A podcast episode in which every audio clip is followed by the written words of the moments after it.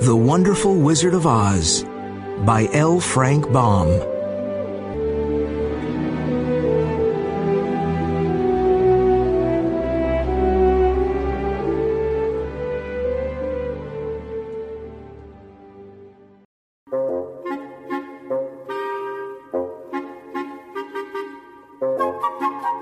Chapter 1 The Munchkins.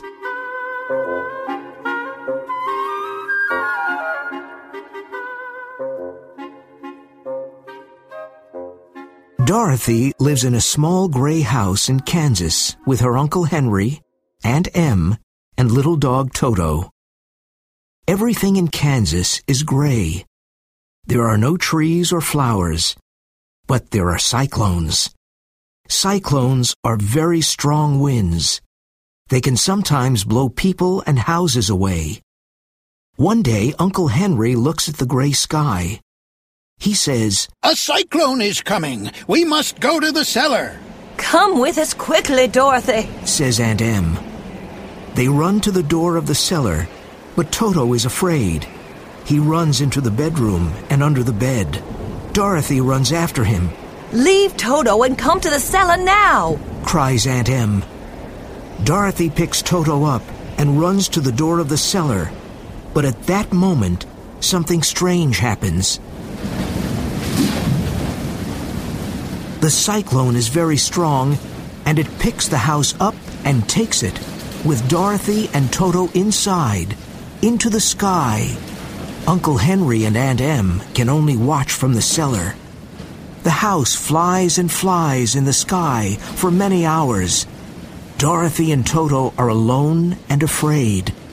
After some time, they become very tired and they fall asleep. When they wake up, the house is on the ground. Everything is quiet. Dorothy opens the door quietly and goes out. It is a sunny day, and she sees tall trees and beautiful flowers everywhere, This isn't Kansas, Toto. says Dorothy. Where are we? And who are those people? Dorothy can see three short men and an old woman. The men are wearing blue hats, blue clothes, and blue shoes. The old woman is wearing a beautiful white dress. She looks at Dorothy and says, We are very happy. You bring good luck. The Wicked Witch of the East is dead. The Munchkins are her people. They're happy now because she's dead. Thank you, dear girl.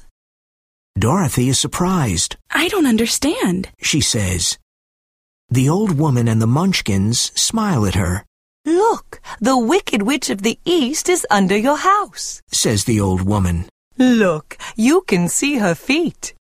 Dorothy sees two feet with silver shoes under her house. She jumps back in surprise. Whoa! The old woman takes the silver shoes from the Wicked Witch's feet and gives them to Dorothy. They're your shoes now. You must wear them because a witch's shoes can do great things. But are you a witch too? Asks Dorothy. Yes, I'm the witch of the north. I'm a good witch. A good witch? I don't understand. Where are we? Says Dorothy. We're in the land of Oz. Here in the land of Oz, there are four witches. Says the Witch of the North. The witches of the north and south are very good witches. But the wicked witches of the east and the west are very bad witches. Now the wicked witch of the east is dead. There's only one wicked witch, the wicked witch of the west. Can you please help me go home to Kansas? Asks Dorothy. Kansas? Where's Kansas? Asks the Good Witch. I'm sorry, but I can't help you. You must go and see the Wizard of Oz in the Emerald City. He's a good wizard, and he can help you. Where is the Emerald City? Asks Dorothy. It is far away. You must walk there. Says the Good Witch. Can you come with me? Asks Dorothy. No, I can't come with you, but I can give you my kiss. says the good witch. She gives Dorothy a kiss on her forehead.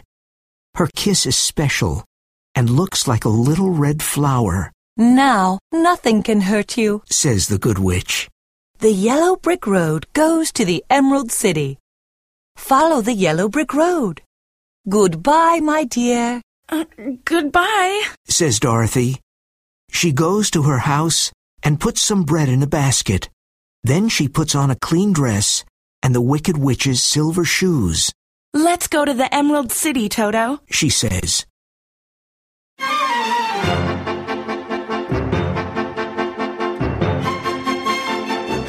Chapter 2 The Scarecrow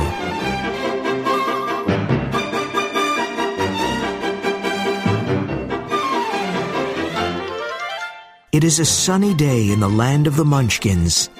Dorothy and Toto walk along the yellow brick road all day. When Dorothy is tired, she sits down by the road near a scarecrow. Suddenly, the scarecrow smiles at her. She is very surprised, Can a scarecrow smile? she thinks. Then the scarecrow says, Hello. Oh, says Dorothy, you can speak. Of course I can speak, says the scarecrow. but I can't move. Can you help me? Dorothy helps the scarecrow to move from his post.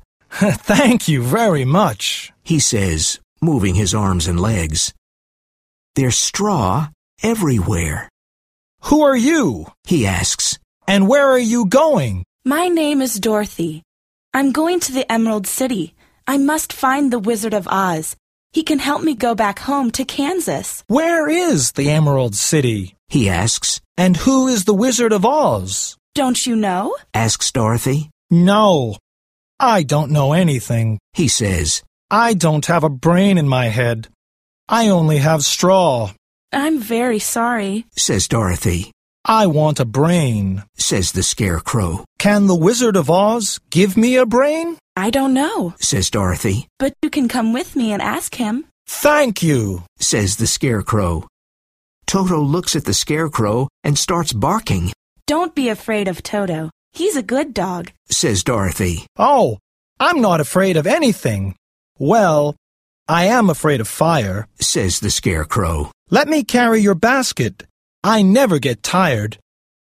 Dorothy, Toto, and the Scarecrow walk along the yellow brick road. Soon, Dorothy is hungry, so she and Toto eat some bread from the basket. Do you want some bread, Scarecrow? Asks Dorothy. No, thank you. He says, I'm never hungry.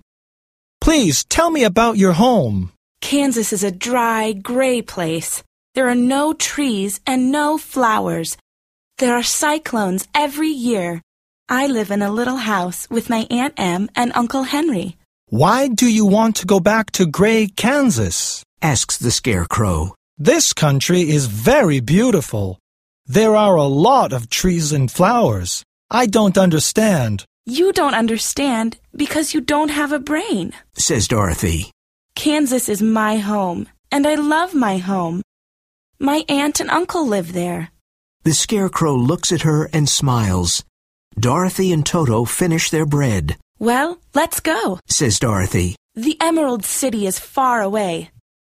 In the evening, Dorothy is tired. They see a little house behind some trees.